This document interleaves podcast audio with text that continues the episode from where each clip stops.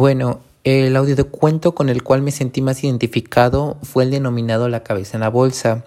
Eh, pues me sentí relajado, me permitió con los ojos cerrados imaginarme cada uno de los acontecimientos y sucesos que se iban narrando. Inmediatamente esta historia me remontó a los tiempos actuales que vivimos, entre ellos pues la pandemia, el cual pues causó un fuerte impacto creo yo psicológico en la comunidad educativa y pues la sociedad en general. Eh, entre ellos pues el cierre de las escuelas, el distanciamiento que tuvieron los niños con sus compañeros de clase,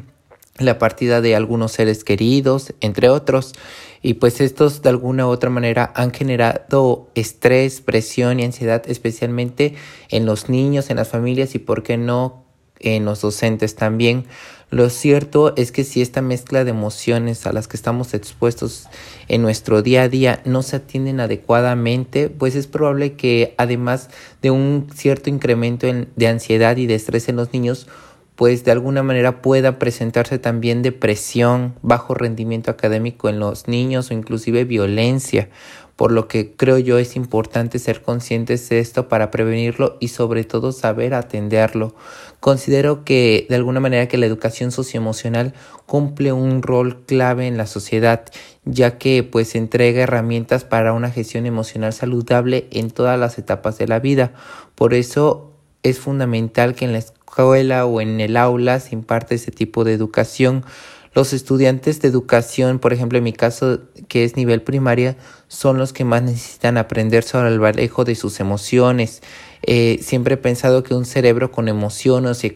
o que se encuentra eh, social y emocionalmente bien, sin duda es un niño que aprende. Algunas de las ventajas que, que tiene el implementar o el trabajar este tipo de aprendizaje eh, social y emocional en los niños, pues entre ellos se destaca que hay una mejora en el control de impulsos, que se trabajan las habilidades de regulación emocional o inclusive promueve la cooperación.